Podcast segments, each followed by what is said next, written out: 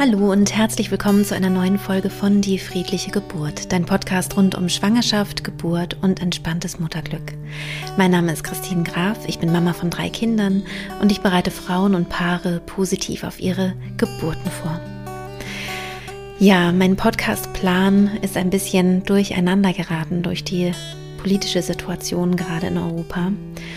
Und ich habe beschlossen, in der heutigen Folge mir nochmal Zeit zu nehmen für einen Aspekt, den ich ganz wichtig finde, nämlich ähm, wie kann ich mit meinem Kind oder meinen Kindern über die Situation sprechen, vielleicht auch über die Ukraine sprechen, über Ängste sprechen.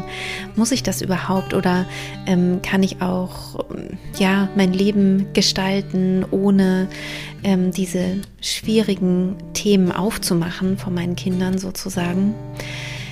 Und ich freue mich sehr, dass mein Bruder Jörn Harms, der Familientherapeut ist, und den du vielleicht schon aus den anderen beiden Podcast-Folgen kennst, ähm, dass er sich ganz spontan Zeit genommen hat, um mit mir über dieses Thema zu sprechen.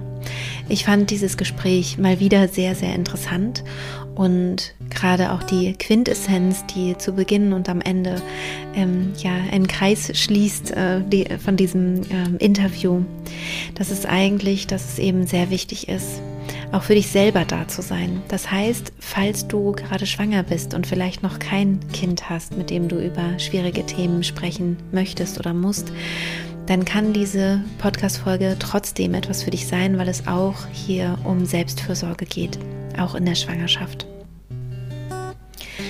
Das Podcast-Thema, das ich heute eigentlich gewählt hätte, wäre gewesen, ähm, mein Buch vorzustellen. Ich werde es wahrscheinlich am nächsten Sonntag machen.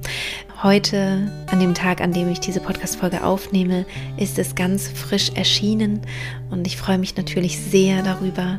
Und wenn du jetzt schon mal Lust hast, es vielleicht in deiner Buchhandlung zu bestellen, dann würde ich mich natürlich wahnsinnig freuen, wenn ich dich auch mit dem Buch ein bisschen begleiten darf. Jetzt erstmal wünsche ich dir viel, äh, ja, viele gute Erkenntnisse ähm, mit dem Interview mit Jörn.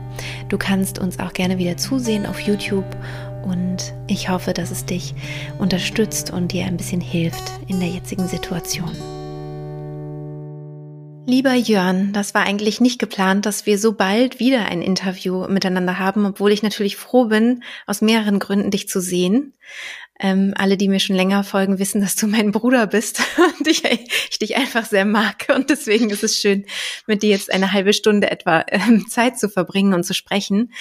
Du bist aber nicht nur mein Bruder, sondern auch Familientherapeut. Und wir möchten heute über das Thema sprechen, wie kann ich mit meinen Kindern über schwierige Themen sprechen, die Ihnen vielleicht auf der Seele liegen, wie zum Beispiel jetzt gerade diese unsichere politische Situation, der Krieg in der Ukraine. Ja. Und genau darum soll es jetzt gehen. Ja. Ja, ich finde den, den Anlass auch sehr, sehr schlecht, ähm, dass wir uns schon wieder hier treffen. Und trotzdem freue ich mich natürlich auch, dich zu sehen. Klar. Das Thema ist tatsächlich ein schwieriges Thema, ähm, und es ist ja so, dass alle, die Eltern sind, im Moment in einer Doppelt- und Dreifach-Belastung äh, eigentlich sind. Also das ganze Corona-Thema, was ähm, auf Eltern natürlich schwer gelastet hat, ähm, was jetzt irgendwie so schien, als würde es so langsam überwunden sein. Vielleicht auch nicht. Und ähm, jetzt kommen diese Kriegsgeschehnisse ähm, dazu, die vielleicht für manche einen Unterschied machen, auch wenn, wenn ja auf der Welt ähm, ständig Krieg ist irgendwo und, und das Leid überall gleich ist, ist es für manche jetzt nochmal ein bisschen anders, weil es so nah ist und vielleicht auch ähm, aufgrund dessen, dass es diesen klaren Angriffscharakter hat ähm, und es nicht aus einem, ja, aus, aus, aus einem Bürgerkrieg entstanden ist, sondern dass diese Aggression irgendwie so so deutlich scheint. Und für manche macht es einen Unterschied. Andere sagen, es war vorher auch schon schlimm, wenn wir nach Syrien geschaut haben und ähm, oder auf, auf andere äh, Flecken auf der Welt natürlich. Und trotzdem merke ich auch so in meinem Umfeld, dass dieses Thema auftaucht. Wie, wie spreche ich denn mit meinen Kindern äh, darüber, was jetzt tagtäglich in den Nachrichten ist? Und was wir natürlich auch sehen können, ich war ja vor ein paar Tagen bei dir in Berlin und war auch auf dem Hauptbahnhof und habe gesehen, was da los ist. Und so rückt dieses Thema für viele einfach ein bisschen näher, näher an die eigene Welt, an die eigene Wahrnehmung ran. Genau. Ja, ja, das hast du, finde ich, ähm, sehr in sehr gute Worte ähm, gekleidet, weil mich selber das auch ähm, unfassbar wütend macht, dass zum Beispiel nach Hautfarbe entschieden wird, wer irgendwie ähm, aus der Ukraine einreisen kann oder nicht. Es macht mich also fassungslos und wahnsinnig. Und diese diese Unterscheidung ähm, auch und gleichzeitig kann ich eben auch nachvollziehen, mir geht es auch ähnlich, ähm, dass es halt so so nah, also der Krieg kommt plötzlich so nah ran ja. ja und dann ja. mit diesen Bedrohungen, die einen dann vielleicht ja auch selber verunsichern und genau. ähm, selber Angst in einem auslösen, ähm, die Hilflosigkeit, die Frage, wie kann man wie kann man irgendwie unterstützen, ähm, ja ja, also ich sehe das ganz ähnlich wie du, das ist eigentlich ja keinen Unterschied macht. Krieg ist Krieg, egal wo auf der Welt. Ja. Und jeder Mensch ist, ist, ist gleich ähm, wertig. Gleich viel wert, genau. Absolut, ja. Ja, ja. und wenn wir in das Thema einsteigen, wie können wir mit unseren eigenen Kindern darüber sprechen, dann ist das natürlich wieder ein sehr komplexes Thema. Es gibt darauf keine, keine einfachen Antworten, keine schnellen Lösungen. Ähm, und ich glaube, wir müssen erstmal natürlich sehen, dass ähm, jeder Erwachsene unterschiedlich mit der Situation umgeht und dass natürlich auch die Kinder abhängig vom Alter in erster Linie, aber auch abhängig von dem, was sie mitbringen, was sie für eine Grundkonstitution haben, völlig unterschiedlich mit dieser Situation umgehen. Manche Kinder ähm, können das ganz gut von sich fernhalten und können das abstrahieren in irgendeiner Form oder können das, können das irgendwie parken und beiseite stellen ähm, und, und andere, ähm, vielleicht auch ältere Kinder oder Jugendliche, die jetzt auch viel ähm, Bilder sehen, viel, viel, viel bewegte Bilder. Ähm, das ist ja quasi mittlerweile so, dass man das mehr oder weniger live verfolgen kann und je mehr Jugendliche sich das sozusagen anschauen und, und das hören und sich damit beschäftigen, ähm, so schwer kann es natürlich auch sein, sich dann auch ausreichend abzugrenzen. Ähm, also ein großes, ganz, ganz großes Thema, eine ganz große Fragestellung, auf die es keine einfachen und schnellen und auch keine ähm, einfach so übertragbaren Antworten gibt, äh, die dann auf alle irgendwie passen. Ich glaube, das müssen wir uns äh, ähm, bewusst machen. Und trotzdem gibt es vielleicht das ein oder andere, was wir so ganz generell ähm, mit berücksichtigen können und was vielleicht auch eine Hilfestellung sein kann. Ähm, ich persönlich äh, finde es erst einmal wichtig, und das kam auch in den anderen beiden Gesprächen, die wir bisher in deinem Podcast geführt haben, schon raus. Ähm, Finde ich es gut und hilfreich, erstmal zu sagen, dass, dass der erste Schritt, also wenn, wenn wir die Idee haben, wir wollen für unsere Kinder hilfreich sein, ähm, mit Blick auf dieses Thema, dann müssen wir uns erstmal selber gut versorgen. Das kommt, das kommt immer vorher. Das ist immer der erste Schritt. Ähm, also das heißt, ich muss gucken, wie, wie ängstlich bin ich selber, wie verunsichert bin ich selber, ähm, wie gut kann ich mich selber abgrenzen.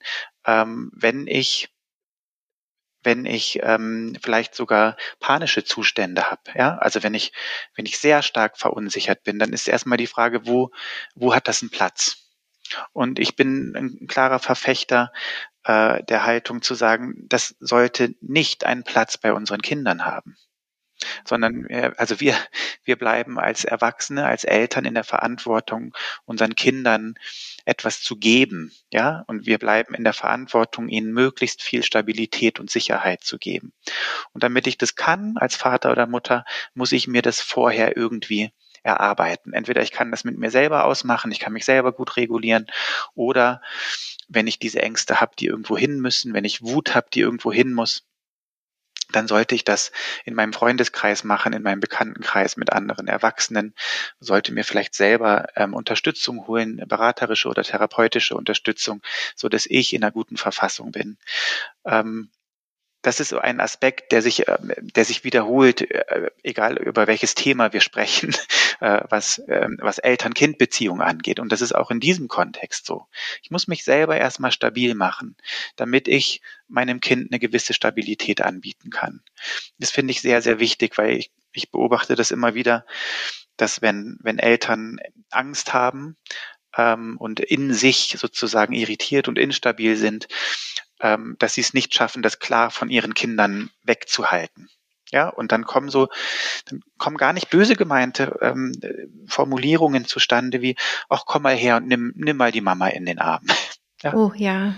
Okay. Also kennt, ja, sowas, ja. sowas, sowas begegnet mir, ja, oder gib, gib dem Papa doch mal einen Kuss oder so, ja, oder komm doch mal her, das ist gerade alles so, so schwierig in der Welt, ja. Sowas finde ich nicht richtig. Ähm, ich finde es durchaus richtig, authentisch natürlich zu bleiben und nicht irgendetwas mhm. den Kindern zu ver, also vorzugaukeln, was nicht wahrhaftig ist. Ähm, aber ich sollte mit meinen eigenen Emotionen so gut umgehen können, dass sie nicht ungefiltert aufs Kind treffen, ja, mhm. sondern dass ich dem Kind signalisieren kann, ja, ich bin auch in Sorge im Moment. Das, was dort passiert, ähm, nicht weit von uns weg. Das beunruhigt mich auch, es macht mir auch Sorge oder da, da tauchen auch Ängste in mir auf. Und gleichzeitig sollte ich signalisieren können, dass ich damit umgehen kann. Also dass ich diese möglicherweise starken äh, Gefühle nutzen kann, dass ich die verarbeiten kann, ähm, weil das wiederum den Kindern eine Sicherheit vermitteln kann. Ja, mhm. okay. Also im Sinne von, es ist in Ordnung, Angst zu haben. Es ist in Ordnung, mhm. beunruhigt zu sein. Und gleichzeitig kann ich diese Gefühle verarbeiten und nutzen und irgendetwas, also irgendwelche Schlüsse daraus ziehen. Mhm. Und irgendwie aktiv bleiben und nicht, ähm, und nicht in diese totale Passivität ähm, und ins Mitleiden zu geraten, sondern ja. im, Mitgef im Mitgefühl sein mit den Menschen, die gerade ähm, das erleiden, was wir sehen können und wovon wir ja auch erfahren, wenn wir, wenn wir Beziehungen haben in, in das Kriegsgebiet. Ähm, aber der Unterschied zwischen Mitleiden und, und Mitfühlen ist einfach, ähm, dass ich, dass ich nicht in der Hilflosigkeit erstarre, sondern mhm. dass ich mhm. irgendetwas tue. Was auch immer ja. das ist, ja. Ja. Genau. Ich will noch einmal kurz äh, einhaken. Du hast gesagt, ähm, man könnte schon sagen, das beunruhigt mich auch, weil es so nah ist. Ich könnte mir vorstellen, dass es hilfreich sein könnte, nah für uns ist ja nicht nah für ein Kind. Auf die Landkarte zu schauen und zu sagen, guck mal, hier sind wir und da ist ja, ja noch Polen dazwischen und da ist, ne, das, das Kind merkt, hier sind wir in den Urlaub gefahren, weißt du noch, das waren fünf Stunden, das ist ja. hier und so. Und wenn man sich jetzt die ganze Welt anguckt, dann ist es nah, aber es ist jetzt nicht im Nachbarort, ne? Also, ähm, dass, dass man da so ein bisschen diese kindliche Perspektive vielleicht, also das ein bisschen äh, mit einbezieht oder zurechtrückt, was bedeutet denn nah? Also uns beunruhigt ja. das, obwohl es jetzt eben nicht äh, die Nachbarstadt ist oder so. Ja, und äh, vielleicht ist das, was ich jetzt gerade so schnell dahergeredet habe, mit diesem Begriff nah, ja, vielleicht ist das ja. auch schon ähm, zu schnell gewesen. Zu. Also mhm. vielleicht muss ich mir, also das muss ich ja eh tun. Bei, bei so einem sensiblen und heiklen Thema muss ich mir gut überlegen, welche Worte benutze ich. Und es macht einen Unterschied, ob ich nah sage oder ob ich das Wort weglasse. Ähm, also gebe ich dir vollkommen recht und das Ganze hat was damit zu tun, natürlich wie alt das Kind ist und in welchem Entwicklungs das stimmt. Ähm, in, in, in, welchem Entwicklungsstand sozusagen das Kind ist. Ähm, und ich, ich würde so, um, um so eine Orientierung vielleicht anzubieten, sagen, je jünger das Kind ist, ähm, desto weniger würde ich dieses Thema, was mich vielleicht beunruhigt, aktiv ins Spiel bringen. Ja, also mhm. also wenn ich, wenn ich ein ähm, dreijähriges Kind habe, was äh, nicht wirklich dieses Thema hat, mhm. dann muss ich diesen dreijährigen Jungen oder dieses dreijährige Mädchen mit dem Thema auch nicht konfrontieren. So, mhm. Äh, das macht ja, also das hat, hat kein, ähm, das ist nicht hilfreich, sondern ich ich muss immer gut gucken, was ist das Bedürfnis des Kindes? Also was beschäftigt mein Kind? Wo ist es vielleicht beunruhigt oder sogar ängstlich? Kriegt ein Kindergartenkind vielleicht schon etwas mit? Mhm weil sich das Kind schon austauscht mit anderen Kindern, die vielleicht einen Bezug in die Region, ähm, also ein Kind, was einen Bezug in diese Region hat oder weil es vielleicht sogar im Kindergarten zum Thema gemacht wird oder ähm, was auch immer. Also dann, mhm. wenn mein Kind betroffen ist, macht es Sinn, Das und das muss man ja erstmal rausfinden. Ne? Also ich, ähm, ich habe ja da so drei Kaliber zu Hause, von denen zwei äh, nicht ja. so viel erzählen, was so in der Schule ist oder ne, was sie so bewegt oder so, sondern ja. sehr viel mit sich selbst ausmachen.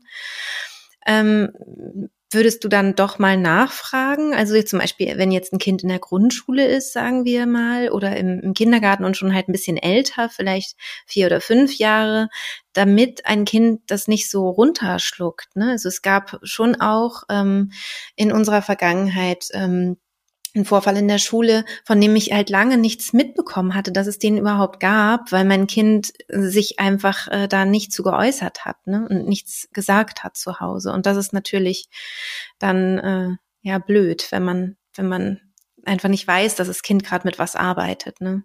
Ja, also ich finde diese Frage sehr, sehr schwer zu beantworten. Äh, ich könnte mir vorstellen, dass ein Kind, was in der Schule ist, das wird mit diesem Thema im Moment konfrontiert. Ich glaube, das ist relativ klar. Und wenn ich dann von meinem Kind nichts höre, dann macht es Sinn, vielleicht auch mal vorsichtig nachzufühlen und vorsichtig nachzufragen, ob gerade irgendwas auftaucht, was, ähm, wo ich als Vater oder als Mutter irgendwie unterstützen kann. Ich muss das ja gar nicht, ähm, also wie soll ich sagen?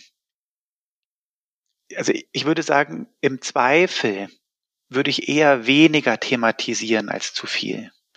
Ähm, sondern eher versuchen nachzufühlen, nachzuspüren, ist da etwas, was das Kind bewegt, weil das, das ist die, das ist die Entscheidung, die ich, oder die Einschätzung, die ich treffen muss.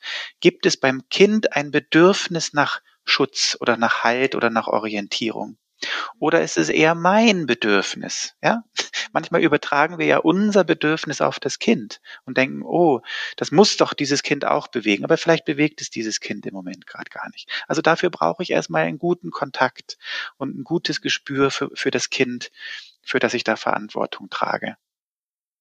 Und ähm, es gibt diesen, diesen schönen Satz von, von Voltaire, der mal gesagt hat, ähm, alles, was du sagst, sollte wahr sein. Aber du sollst nicht alles, also du musst nicht alles sagen, was wahr ist. ja? Also ich muss das Kind nicht mit Informationen ähm, belasten, nur, nur weil ich sie gerade für wahr halte sondern ich sollte in dem, was ich ausspreche mit meinem Kind, sollte ich wahrhaftig bleiben und so, sollte ein, ein Filter bei mir einbauen können, welche Informationen beruhigen mein Kind eher im Sinne von Orientierung, im Sinne von Einordnung der Geschehnisse und welche Informationen ähm, haben eher die Auswirkung, dass unnötige Unsicherheit zusätzlich noch entsteht. Ja, also de, dein Beispiel vorhin mit der Karte kann durchaus Sinn machen. Ja. Zu sagen, schau mal her, so und so lange sind wir in Urlaub gefahren, so und so viele Stunden ist es von uns entfernt. Aber auch da muss ich abwägen, wie nah ist es denn? Also wenn ich jetzt in Polen lebe, ist es, ist die Frage, ob ich jetzt eine Karte raushole. Ja. Ja, ja klar. Und du hast es ja auch vorhin jetzt so gesagt, ähm, was, was ich auch total ähm, richtig finde, zu überlegen, muss ich denn den Begriff nah überhaupt mit reinbringen? Ne? Muss ich ähm, oder genau meine eigene Angst, muss ich die mit ins Spiel bringen? Oder kann ich eben auch einfach sagen, ähm, wie geht's dir? Und wenn dann das Kind sagt, es hat Angst, dann, dass man sagen kann, ach Mensch, das, das kann ich schon verstehen.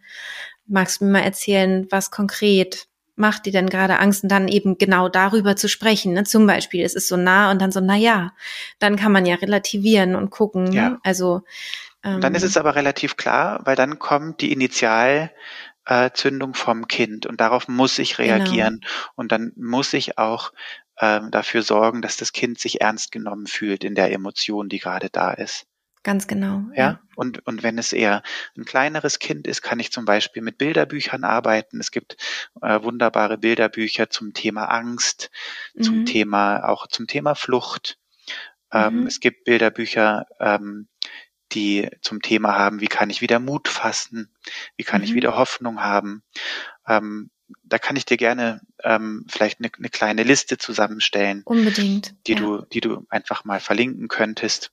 Mache ich. Ähm, weil das, weil das ist etwas, was wir gut machen können mit kleineren Kindern, dass wir uns ähm, selber erstmal gut vorbereiten, selber aussuchen, welches Buch, glaube ich, passt jetzt zu dem äh, Lebenskontext meines Kindes, zu dem, mhm. zu dem Thema, zu der Emotion, was, was wähle mhm. ich aus ähm, und dass ich mich dann als Vater oder Mutter wirklich, dass ich mir die Zeit nehme, das Buch in Ruhe erstmal selber zu lesen und schauen, was taucht da bei mir auf, weil Bilderbücher sind sehr mächtige ähm, Vehikel, würde ich mal so sagen. Ja, die haben, die, die können sehr viel Auswirkung haben und jetzt sollte ich mich erstmal selber damit beschäftigen und auch vielleicht so, sogar ein bisschen schauen, in, in, welcher Stimmlage möchte ich das lesen. Wie möchte mhm. ich das lesen, so dass ich glaube, meinem Kind tut es gut im Sinne von Orientierung und Hoffnung und Mut und Stabilisierung. Ja, ja, ja. ja. Finde ich und durchaus. Klar, also ähm, ja, ich, äh, wir haben ja eine gemeinsame äh, Freundin, die bei uns mal gelebt hat, früher, als wir selber Jugendliche Stimmt. waren. Ja, genau die damals aus Sarajevo geflohen war. Ja. Und ähm, als, als äh, Krieg war oder ja, so eine der letzten Flüge, die so rausging. Und für sie ist es natürlich jetzt eine andere Herausforderung. Sie hat jetzt auch eine kleine Tochter und ähm, ähm, das ist natürlich dann nochmal was anderes, ne, wenn man selber eine, äh, Fluchterfahrung hat machen müssen. Und ja. ähm, dann, dann löst es natürlich nochmal was anderes aus und ist die Frage, lese ich so ein Buch selber vor oder frage ich vielleicht meinen Partner oder Partnerin oder Freundin oder wie auch immer, ne? So ein ja. Buch vielleicht besser vorzulesen oder so, ne? Wenn dann. Ja. Aber das ist ja. vielleicht jetzt eine, eine, gute Vorstellung, also ein gutes Bild dafür, ähm, wie wir die Grundsituation auch auf andere, ähm, also wir können das gut übertragen. Ja? Also die, diese Vorstellung, wenn ich dieses Buch vorlese, muss ich selber das gut lesen können und zwar so, dass ich nicht während des Lesens zusammenbreche dabei. Ja, also das ist tragisch. Weil wenn ich das mache und dabei selber, ähm, ich sage nicht, dass ich, dass ich keine Träne vergießen darf dabei, natürlich. Aber ich, ich sollte so, so weit stabil sein, dass ich das als Stärkung nutzen kann. Ja, dass das Kind nicht das Gefühl hat, es muss jetzt die Mama oder den Papa trösten oder so, ne? Das ist die große Gefahr. Und, da, mhm. und dafür haben Kinder einfach wahnsinnig sensible Antennen, dass wenn Absolut. sie merken, meine Mama mhm. oder mein Papa hat gerade selber mehr Angst als ich, dann mhm. gehen sie sofort in diese in dieses Vakuum rein und versorgen ja. die Eltern und das sollte bitte nicht passieren. Ja, das ist nicht werden, deren Job. Ja, ich, ich beobachte das halt, wenn, wenn es mir mal nicht gut geht und ich irgendwie Kopfschmerzen habe oder irgendwas, ne, wie dann ähm, meine Tochter anfängt, mich zu pflegen ne, dann so mütterlich mit mir spricht. Ich ja. auch immer denke, oh Gott, also ähm, ja, so es ist bald wieder gut, ne, so all diese Sachen, die man sonst man denkt, oh nein, ja. ähm, das ist nicht ihre Aufgabe, ja. Genau, letztendlich ist es ja auch ein Zeichen dafür, dass da was gelungen ist, ne, wenn die Kinder ja. so empathisch sind.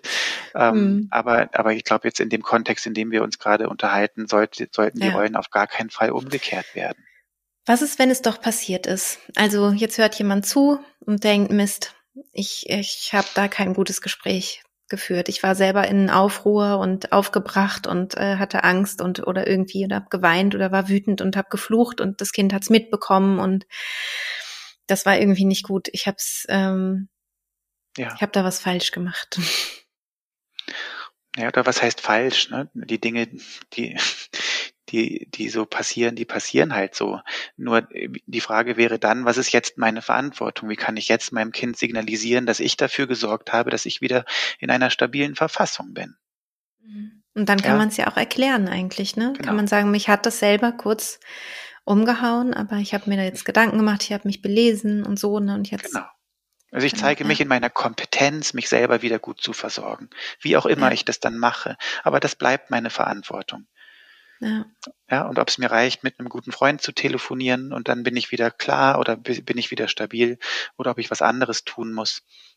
Aber ich sollte in dieser Verantwortung bleiben. Und das ist dann schon wieder eine Entlastung fürs Kind, wenn ich das signalisieren kann oder irgendwie altersgerecht ähm, auch kommunizieren kann. Ja, ja. ja. Ich, ich habe mir so überlegt, ähm, als du mich gefragt hast, ähm, ob ich bereit wäre, über dieses Thema zu sprechen, da habe ich natürlich auch überlegt, was gibt es so für Grund, grundsätzliche Konzepte vielleicht, ähm, die uns helfen, gesund zu bleiben. Und also in so einer schwierigen Situation, in, in so einer ähm, ähm, durchaus auch psychisch äh, belastenden Situation. Also wie kann ich, wie kann ich Kontakt behalten zu meinen Ressourcen? Wie kann ich Resilienz ähm, zeigen, wie kann ich resilient bleiben. Und da gibt es ein sehr bekanntes Konzept, ähm, das Salutogenese-Konzept vom, vom Aaron Antonowski, einem Soziologen, der sich also genau darüber Gedanken gemacht hat und darüber geforscht hat, was hält denn Menschen psychisch gesund? Und das finde ich ganz hilfreich, wenn wir uns diese drei Säulen, die er vorschlägt, wenn wir, wenn wir uns die vor Augen halten. Das, was er sagt, ist, die Menschen brauchen, um, um gut in der Welt ähm, zu sein, brauchen eine, eine, eine hohe Verstehbarkeit der Situationen. Sie brauchen ähm, Handhabbarkeit der Situationen, äh, der sie ausgesetzt sind. Und sie brauchen eine Sinnhaftigkeit in den Dingen. Das sind so die drei hauptsächlichen Säulen in diesem Konzept. Und wenn wir das vielleicht mal ganz kurz durchgehen, dann sehen wir bei der Verstehbarkeit natürlich auch altersabhängig. Äh, ähm, was bedeutet das? Also das, was ich vorhin schon gesagt habe. Welche Informationen führen dazu, dass auf der Ebene der Verstehbarkeit mehr Orientierung geschaffen wird? Und das ist mhm. natürlich etwas anderes, ob ich mit einem 17-Jährigen spreche oder ähm, mit, einer, mit einer Vierjährigen. Ja? Mhm. Und mit einem 17-Jährigen kann ich natürlich den historischen Hintergrund beleuchten. Ich kann mir anschauen, was ist ähm, die russische Geschichte? Wie, wie, hat sich das mit der Ukraine entwickelt, historisch gesehen? Äh, was, hat, was ist da politisch äh, passiert und so weiter? Natürlich kann ich mir das anschauen, um, ähm, um ein bisschen diese Verstehbarkeit zu erhöhen. Ich könnte auch hingehen und mir überlegen, was passiert da eigentlich in der Psyche der Menschen? Was passiert in der Psyche auch der Politiker möglicherweise, die dort ähm, Protagonisten sind? Auch darüber könnte ich in, ins Gespräch kommen. Ja, mit, mit meinem jugendlichen Kind, was in der Lage ist, sich darüber selber schon Gedanken zu machen, um die Verstehbarkeit zu erhöhen. Das mache ich aber natürlich jetzt nicht mit einem Dreijährigen, ja, sondern da sind vielleicht, was die Verstehbarkeit und die Ein- und das Einordnen angeht, vielleicht eher sowas äh, ist eher sowas nützlich, wie du jetzt vorgeschlagen hast, mal auf eine Karte zu schauen oder vielleicht grundsätzlich ähm, kurz darüber zu sprechen, was passiert eigentlich, wenn Menschen im Streit sind oder Gruppen im Streit sind und das vielleicht mhm. zu übertragen auf den Kindergarten. Ne? Mhm. Also dass, dass, es, dass, dass die Kinder das einordnen können, was ist überhaupt ein Streit. Mhm. Ähm, und jetzt mit Blick auf die, auf die zweite Ebene, auf die Handhabbarkeit, da geht es, glaube ich, darum, dass wir aktiv bleiben, also dass wir irgendetwas tun, dass wir, ähm, wie ich vorhin schon gesagt habe, nicht, äh, nicht in dieser Passivität bleiben, sondern dass wir irgendetwas tun, ähm, sei es, dass wir spenden, sei es, dass wir ähm, Care-Pakete schnüren, sei es, dass wir mal in unserer näheren Umgebung schauen, wer Kontakte hat, wem, äh, wen ich irgendwie unterstützen kann. Ähm, oder sei es, dass ich tatsächlich sage, ich nehme Geflüchtete bei mir zu Hause auf, weil ich ähm, weil ich den Raum habe, weil ich die Ressourcen habe, weil ich die Kapazität habe. Ähm, was auch immer es ist, also etwas zu tun und nicht in da, der Passivität ich, zu bleiben. Ja, da habe ich gleich eine Frage, die ich sowieso äh, stellen wollte. Jetzt schiebe ich sie mal dazwischen. Ähm, wenn man sich als Familie zum Beispiel vorstellen kann, jemanden aufzunehmen, ähm, gibt es da auch Dinge, die man beachten sollte? Also zum Beispiel habe ich mir überlegt, wie ist es, wenn ich jetzt, oder wie wäre es für mich, wenn ich jetzt schwanger wäre? Ich finde, da ist man ja nochmal anders empfindsam oder anders, äh, ja, also ich war zumindest so, dass ich sehr, sehr, sehr viel von außen mitbekommen habe und mich ähm, Stimmungen auch total stark beeinflusst haben. Mhm. Ähm, ob das so die richtige Zeit ist, vielleicht eine eventuell traumatisierte Familie aufzunehmen oder wenn man selber ein kleines Baby hat, ähm, ob das nicht überfordernd ist. Ähm, magst du dazu noch was sagen? Also siehst du das mh, ähnlich oder hast du das Gefühl, das kann man irgendwie schon? Das ist natürlich auch wieder total individuell, ne? Ja. Ich fürchte, dass wir uns da wieder sehr einig sind. ähm, es ist so, dass ich ich, also ich bin fest davon überzeugt, dass die, dass die erste Verantwortung immer ist, sich selbst gut aufzustellen. Und es macht keinen Sinn, in einen, ähm, in einen Aktionismus zu verfallen, ähm, aus einer, aus der guten Idee heraus, anderen Menschen zu helfen, wenn ich es selber aber nicht halten kann. Oder wenn es selber mich so in die Verunsicherung bringt oder eine so starke Belastung bei, bei ja. mir auslöst oder eine starke Belastung oder, mhm. oder sogar eine Retraumatisierung oder was, was auch immer passieren kann, dann sollte ich das lieber nicht tun. Weil es gibt auch noch also es gibt ja auch noch andere Menschen, für die ich eine direkte Verantwortung habe. Und ne, das, wenn du sagst, ich habe äh, vielleicht einen Säugling zu Hause, dann ist das erstmal meine erste Verantwortung. Und ähm, dann sollte ich vielleicht etwas anderes tun, als gleich ähm, Menschen aufnehmen, ohne mir, also ohne in mir eine Sicherheit zu haben, das kann ich gut. Ich bin, ich bin so stabil, ich kann das gut machen und ich kann es ja. gut einschätzen. Natürlich, wir können das nicht alles über einen Kamm scheren, aber ich finde es wichtig, ähm, sich zu erlauben, da gut auf sich selber zu achten und einen gesunden, ähm, also eine sehr gesunde Selbstfürsorge zu betreiben und auch gesunde Grenzen zu setzen um meiner Hauptverantwortung gerecht zu bleiben, dass ich selber stabil bleibe und dass vielleicht meine eigenen Kinder oder meine eigene Familie, meine eigene Familie ähm, in, in einer guten, stabilen Lage bleiben können, weil alles andere sonst niemandem hilft, dann letztendlich, ja. ja. Weil sich die Menschen, die dann aufgenommen sind, ja auch nicht wohlfühlen. Ne? Also wenn sie merken, sie sind eine Belastung oder eine Über. Und, und weil es ja nicht Lastung, so einfach ist, dass ich, ähm, dass ich, also ich muss jetzt ein bisschen aufpassen, dass es nicht falsch rüberkommt. Ich finde es finde es ganz toll und bewundernswert, wenn Menschen das in dieser jetzigen Zeit machen. Wirklich. Ja, finde es wirklich, so. wirklich toll und es äh, verdient sehr viel Respekt. Und gleichzeitig, glaube ich, sollten wir vor so einer Entscheidung berücksichtigen, ähm, dass es nicht nur bedeutet, jemandem ein Bett zur Verfügung zu stellen und ähm, vielleicht irgendwie Essen bereitzustellen, sondern da hängen ja andere Dinge mit dran, organisatorische Dinge, ähm, wenn ich dann auch, auch diesen Bezug dann zu diesen Menschen habe und vielleicht sogar ein bisschen eine Bindung aufgebaut habe, dann bin ich sehr schnell auch in der Verantwortung, auch weiterführende Hilfe, ähm, Hilfestellung zu geben, ja, bei, bei Ämtergängen, mhm. bei behördlichen Dingen, bei organisatorischen Dingen und so weiter.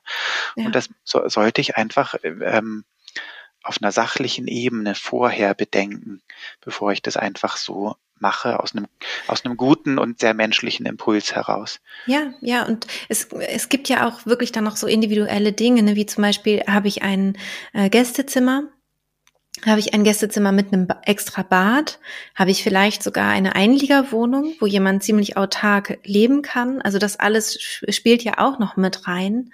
Ja. Und, ähm, und eben auch zu, zu sehen, es gibt unterschiedliche Möglichkeiten, ähm, meine Stärken einzusetzen. Ich hatte da jetzt ähm, gestern oder vorgestern ein ganz tolles Gespräch mit einer Freundin, ähm, der so aufgefallen ist, die wollte eigentlich eine Familie aufnehmen und hat dann so gemerkt, es wächst ihr alles über den Kopf, hat selber drei Kinder und ihre Mutter noch zu Besuch gehabt, die eigentlich da gar nicht sein sollte, sondern eigentlich woanders geplant war. Und es war irgendwie alles ganz viel. Und dann hat sie so gemerkt, ich habe aber ein richtig gutes Netzwerk und ich kann gut vermitteln und hat dann ja. gemerkt, wenn ich jetzt eigentlich meine Ressourcen für mich habe und die einsetze, dann schaffe ich das ungefähr drei Familien am Tag zu vermitteln. Also das ist ihr dann irgendwie so geglückt, wo sie dann so gemerkt hat, vielleicht ist es besser, wenn ich da meine, meine Ressourcen einsetze, weil ich das da gut kann. Oder eine andere Freundin, die halt, ähm, beziehungsweise ja, ihr, ihr Freund, ähm, der tatsächlich an die Grenze fährt, um da ähm, Sachen hinzubringen, um Leute auch ähm, nach Deutschland zu bringen und so weiter. Also das, es gibt unterschiedliche Möglichkeiten, wie man sich einsetzen kann.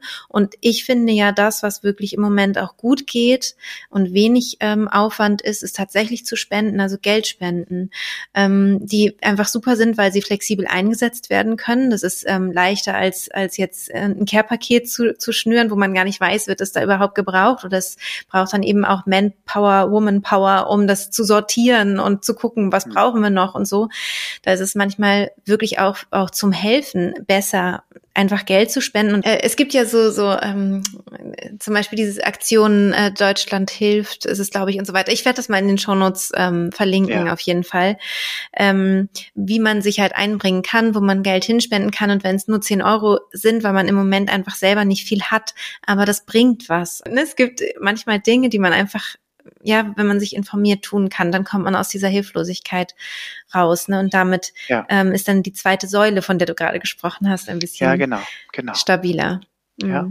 Und auch da ähm, würde ich jetzt ähm, lügen, wenn ich, wenn ich jetzt hier irgendwelche ähm, Patentrezepte irgendwie sagen könnte. Natürlich nicht, aber ich finde es ich find's trotzdem ganz hilfreich, sich diese drei Säulen anzuschauen. Ja, also Verstehbarkeit im Sinne von welche Informationen schaffen Stabilität und Orientierung. Mhm. Handhabbarkeit im Sinne von, wie kann ich aktiv bleiben, wie kann ich in Bewegung bleiben und nicht in dieses, in diese ähm, äh, Hilflosigkeit und, und Passivität fallen. Und das Dritte, das halte ich im Moment für das Schwierigste, das ist nämlich der Punkt der Sinnhaftigkeit. Und ich glaube, mhm. das ist das ist der Punkt, wo, wo viele Erwachsene im Moment ja innerlich nur noch den Kopf schütteln und sich fragen, wie kann das sein? Ja, wie, wie, kann, wie kann es sein, dass die Menschen nichts aus der Geschichte lernen? Ja, ja ähm, und wie kann es sein, dass wir so also, dass es keine guten Lösungen dafür gibt. Es gibt in der, in dieser Situation keine Lösungen, ohne einen heftigen Preis zu bezahlen. Ja. Ähm, und, und das ist, glaube ich, ein, ein ganz, ganz, ganz schwieriges ähm, Terrain, diese Sinnhaftigkeit wiederherzustellen. Und ich glaube, da müssen wir, da müssen wir die Disziplin haben, ähm, dass wir dieses belastende Thema nicht so groß werden lassen.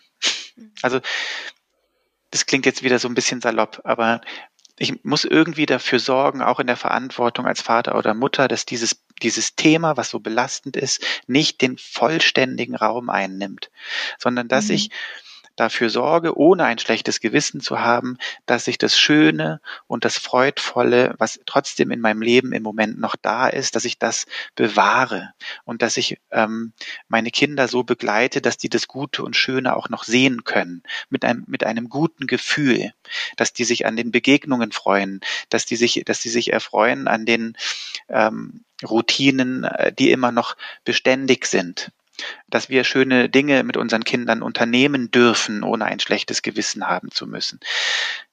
Das finde ich für die psychische Gesundheit sehr, sehr wichtig, dass wir das ganz klar mhm. entscheiden. Wir dürfen uns damit empathisch auseinandersetzen. Das ist auch unsere Pflicht und wir sollten auch etwas tun und gleichzeitig sollten wir nicht unser ganzes Leben davon vereinnahmen lassen gerade mit Blick auf die Kinder, für die wir Verantwortung tragen. Da haben wir die ja. Verantwortung, auch das Schöne und das ähm, das Helle auch noch zu sehen. Ja, und ähm, vielleicht gerade auch durch diesen Kontrast auch nochmal ähm, noch mal mehr zu würdigen. Ähm, absolut, wie, absolut. Wie also die Dankbarkeit, ja? ne? Genau, ja. die Dankbarkeit, ja. ja.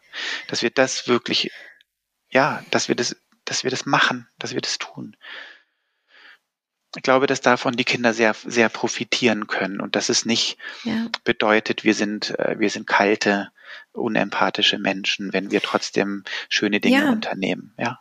Absolut. Und ich finde, ähm, dass du das total ähm, äh, toll gesagt hast vorhin mit dem, es gibt halt einen Unterschied zwischen Mitgefühl und Mitleid. Und das Mitleid, das bringt einen halt in so eine Starre, in so eine Ohnmacht, in ein Gefühl des Ausgeliefertseins. Und man macht eigentlich dann gar nichts mehr und niemandem hilft man irgendwie. Mhm. Also weder seiner, weder sich selber noch seiner Familie, noch Menschen, die gerade in großer Not sind. Mhm. Wenn ich ein Mitgefühl habe, ähm, und ich bleib irgendwie beweglich, wie du das so schön gesagt hast, dann kann ich eben überlegen, was kann ich hier tun? Ähm, welche Petition kann ich unterschreiben oder wo kann ich was spenden oder wo äh, kann ich mich einsetzen und vielleicht, weil jetzt wahrscheinlich auch viele zuschauen oder zuhören, die ähm, eine Schwangerschaft gerade äh, haben oder vielleicht ein ganz kleines äh, Kind noch haben oder so, ähm, wo ist es vielleicht auch wichtig, sich selber zu schützen? Also vielleicht auch zu sagen, okay, es, jeden Tag gibt es diese Kriegsnachrichten die mich belasten, wo ich merke, ich kann mich schlecht abgrenzen. Vielleicht kann ich einem Menschen, der mir sehr nah ist, ähm, sagen, bitte erzähl mir doch einmal am Tag. Ich frage dann nach, gibt es was Neues, muss ich was wissen?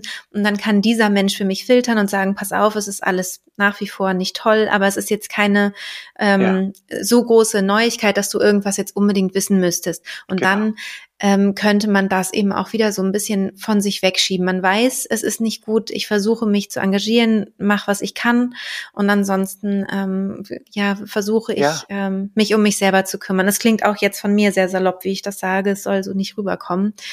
Ähm, nach dem Motto, das geht mich alles nichts an oder so, nein, so nicht, sondern ja, da wirklich so eine gute Balance zu finden. Ja, die letztendlich glaub, mehr bringt, ne, als ja. wenn ich in, in, äh, äh, in ein riesiges äh, Mitleid ähm, stürze, vielleicht ähm, ja und in eine eigene persönliche Krise dann letztendlich. Ja, in eine, ja. eine eigene persönliche Krise, womit ich nur noch mehr, ähm, also womit sich der Schrecken des Krieges nur noch weiter ausbreitet und und und alles erfasst und erstarrt. Ja. ja. Und ich glaube, das, was du ansprichst, ist wichtig für, wenn wir jugendliche Kinder haben, die ja auch in den sozialen Netzwerken einfach viel unterwegs sind, die da ganz viel auf TikTok mhm. ähm, auch an Videos irgendwie konsumieren oder zumindest Gefahr laufen, dazu viel zu konsumieren, auch mhm. viele, viele Unwahrheiten oder viele Fake ähm, News, die dort äh, kursieren. Mhm und da wirklich achtsam zu sein als Eltern und zu gucken, hey, welche Kanäle nutzt du gerade?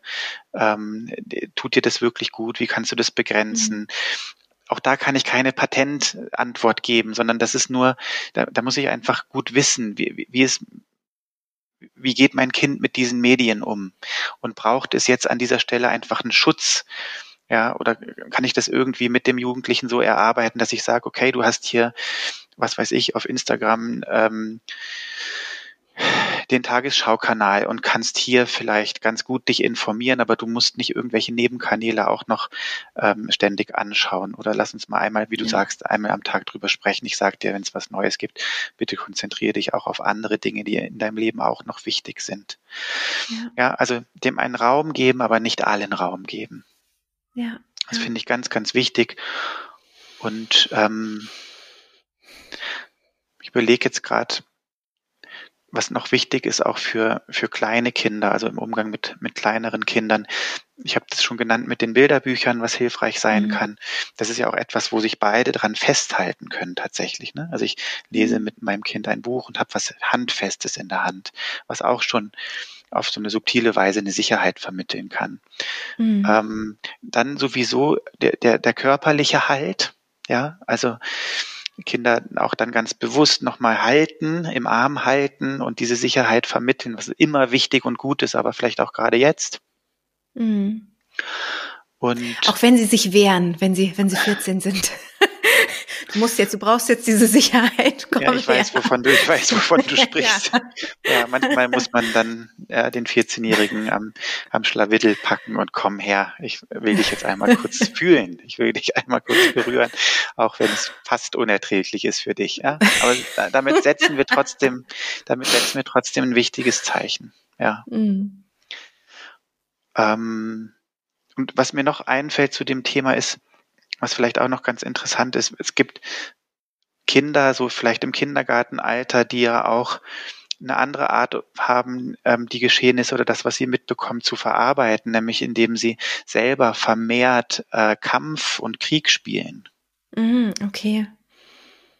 Und ähm, da merke ich selber als Vater, dass ich da manchmal sehr in die Bedrohung komme, weil ich den schnellen Impuls habe, das zu unterbrechen und ähm, das zu verbieten.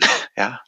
Mhm. ja so Im Sinne von, du spielst hier nicht mit einer, mit einer Pistole oder mit einem Gewehr oder so. Peng, und peng, gleichzeitig, peng. Mhm. Ja, kein Peng Peng. Und gleichzeitig könnte das aber eine Art und Weise sein, wie dieses Kind gerade verarbeitet. was es mhm. aufnimmt. Und da sollte ich vielleicht nicht zu schnell sein mit meiner Reaktion, sondern dieses, diesen spielerischen Kampf eher als, als ähm, Anlass nehmen, um ins Gespräch zu kommen. Mhm. über dieses Thema. Was ist überhaupt Kampf? Was ist sich durchsetzen? Was ist Grenzen setzen? Was ist verlieren? Was ist gewinnen? Ähm, also das eher zu nutzen, als das einfach zu verbieten. Weißt du, wie ich meine? Ja, äh, ähm, ich glaube schon, aber ich finde es gerade, wenn ich mir die praktische Umsetzung vorstelle, bei einem Kindergartenkind zum Beispiel, fände ich es schwierig, muss ich sagen. Schwierig äh, ähm, im Sinne von darüber zu reden? Ja, also inwiefern würde man das dann machen? Also würde man dann hingehen und sagen, warum spielst du das? Oder wie, wie, wie würde man da ins Gespräch kommen darüber? Naja, auch das kann ich nicht eindeutig beantworten. Ähm, ins Gespräch kommen, meine ich, meine ich erstmal im Sinne von, ah, okay, mein Kind tut das und es wird irgendein, ähm, es wird irgendeine Funktion haben. Mhm. Also äh, dieses Spiele, dieser spielerische Umgang wird eine Funktion haben. Sonst würde mhm. das Kind es nicht machen. Mhm. Und das erst einmal zu berücksichtigen und dann zu gucken, wohin geht meine Neugierde? Was interessiert mich jetzt bei diesem Kind? Und es kann einfach nur sein, dass ich frage, wie geht's dir? Wie, wie geht's dir jetzt gerade, jetzt wo du das gerade spielst? Oder mich dafür zu interessieren, es kommt natürlich auf das Alter drauf an. Mhm. Und natürlich hast du recht, beim Kindergartenkind ist es nicht unbedingt möglich, das jetzt zu einem theoretischen Thema zu machen. Darum geht's, äh, darum geht's, ja. geht's in dem Moment auch nicht. Aber sich dafür zu interessieren ähm, und und es vielleicht zuzulassen, dass es gerade vielleicht wichtig ist, sich da auszuprobieren. Mhm. also eigentlich eher, eher zuhören, ne? Also genau. mehr zuhören als zu fragen. Also wenn ich mir jetzt zum Beispiel vorstelle, dass ein Kind vielleicht mit Playmobil äh, oder sowas, sowas spielt oder so, ja. dass man sich vielleicht daneben setzt und zuschaut und einfach mal guckt, was das Kind einem mitteilt, darüber, dass man einfach beim Spielen zuschaut zum Beispiel oder beim Malen. Ne? Ich weiß, ähm, mhm. dass ähm, eins meiner Kinder von klein auf an äh, fürchterliche Bilder gemalt hat mit viel Schwarz und so und wo ich immer dachte, wo mhm. kommt das her? Es ist ja so ein wie ich denken würde, liebevolle Familie und liebevolles äh, Zuhause und wo kommen diese Monster mhm. her und diese Waffen, die gemalt werden und so aus diesem Pazifistenhaushalt ähm, und dann eher, ja, sich das Kind halt anzuschauen. Ne? Mhm. Ja, und zu gucken, ob etwas entsteht. Mhm. Vielleicht entsteht irgendeine Form der Auseinandersetzung. Ja. Mhm ich meinte vorhin, als ich gesagt habe, ins Gespräch kommen, nicht, dass ich jetzt eine theoretische Abhandlung über, über Kampf oder Krieg oder so führe, sondern wie komme ich in Kontakt? Wie, wie kann ich vielleicht auch, wenn mein Kind das mit Playmobil nachspielt, ähm, vielleicht kann ich auch mitspielen und eine Rolle übernehmen und mal einen anderen Impuls setzen. Was passiert, wenn ich mitspiele und, und ähm, was passiert, wenn ich die Waffe niederlege oder was auch immer.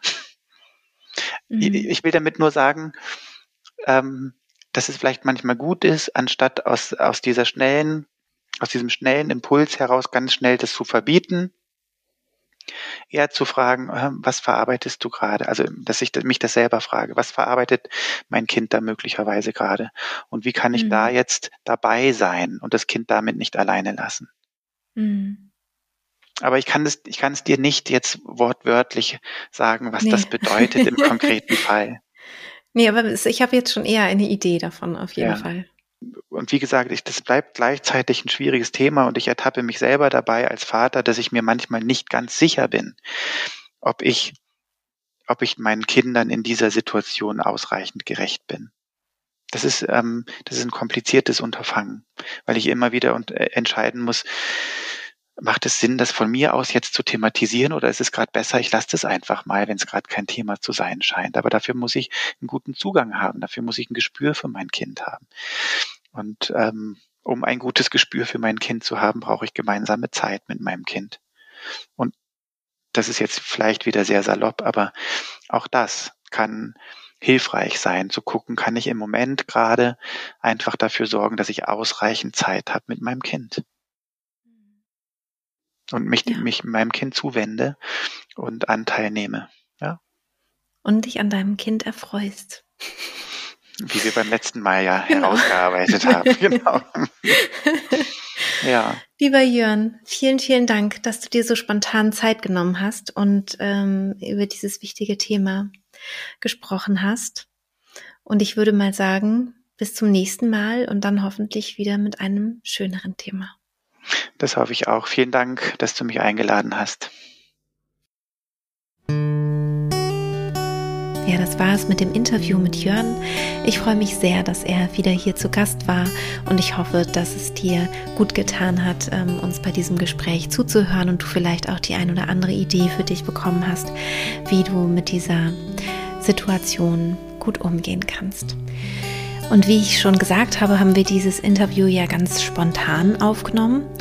Und ähm, es sind zwei Punkte noch aufgetaucht, die Jörn noch hinterhergeschoben hat, wo er sagte, ich soll euch die unbedingt noch äh, mitgeben. Einmal ist es der Punkt, wenn wir sagen, dem Kind bei seiner Angst beizustehen oder ihm zuzuhören, bedeutet es nicht ähm, zu sagen, hab keine Angst, das ist alles gut, sondern ähm, die Angst wirklich ernst zu nehmen und zu sagen, wie fühlt sich denn die Angst an zum Beispiel oder mm, das ist in Ordnung, dass du gerade Angst hast. Wo ist sie denn in deinem Bauch? Komm, wir legen meine Hand drauf. Komm, ich nehme dich mal in den Arm. Sowas in der Art. Also nicht die, die Angst oder das unangenehme Gefühl ähm, negieren oder sagen, muss doch gar keine Angst haben zum Beispiel. Dann hat nämlich das Kind eher das Gefühl, irgendwie falsch zu sein, irgendein Gefühl zu haben, was es gar nicht haben sollte. Und das ja, das sollte natürlich nicht äh, so sein. Und der zweite Punkt ist, ähm, dass manchmal Kinder ja Fragen stellen, die wir selber ähm, nicht wirklich beantworten können. Und hier ist es total in Ordnung, wenn du einfach äh, ja dazu stehst, wenn du einfach sagst, du, das kann ich jetzt dir auch gar nicht so beantworten. Darüber muss ich erstmal nachdenken oder das muss ich erstmal äh, nachlesen oder so in der Art. Also es ist total in Ordnung, äh, Wissenslücken zu haben oder zu sagen, das ist aber eine schwierige Frage. Da kann ich dir jetzt gerade gar keine Antwort drauf geben. Das ist vollkommen in Ordnung. Wenn du möchtest, dann kannst du uns gerne schreiben. Auf Instagram wird es wieder einen Post zu der heutigen Folge geben. Und wenn du das Gefühl hast, für andere Eltern könnte diese Podcast-Folge vielleicht auch interessant sein, dann freue ich mich natürlich auch sehr, wenn du sie vielleicht ähm, einfach weiterempfiehlst oder ähm, als Link verschickst an deine besten Freunde, die vielleicht auch gerade Kinder haben und gerade nicht so richtig wissen, wie sie, ja, wie sie mit ihren Kindern über schwierige Themen sprechen können. Ich schicke dir ganz liebe Grüße und bis bald, deine Christine.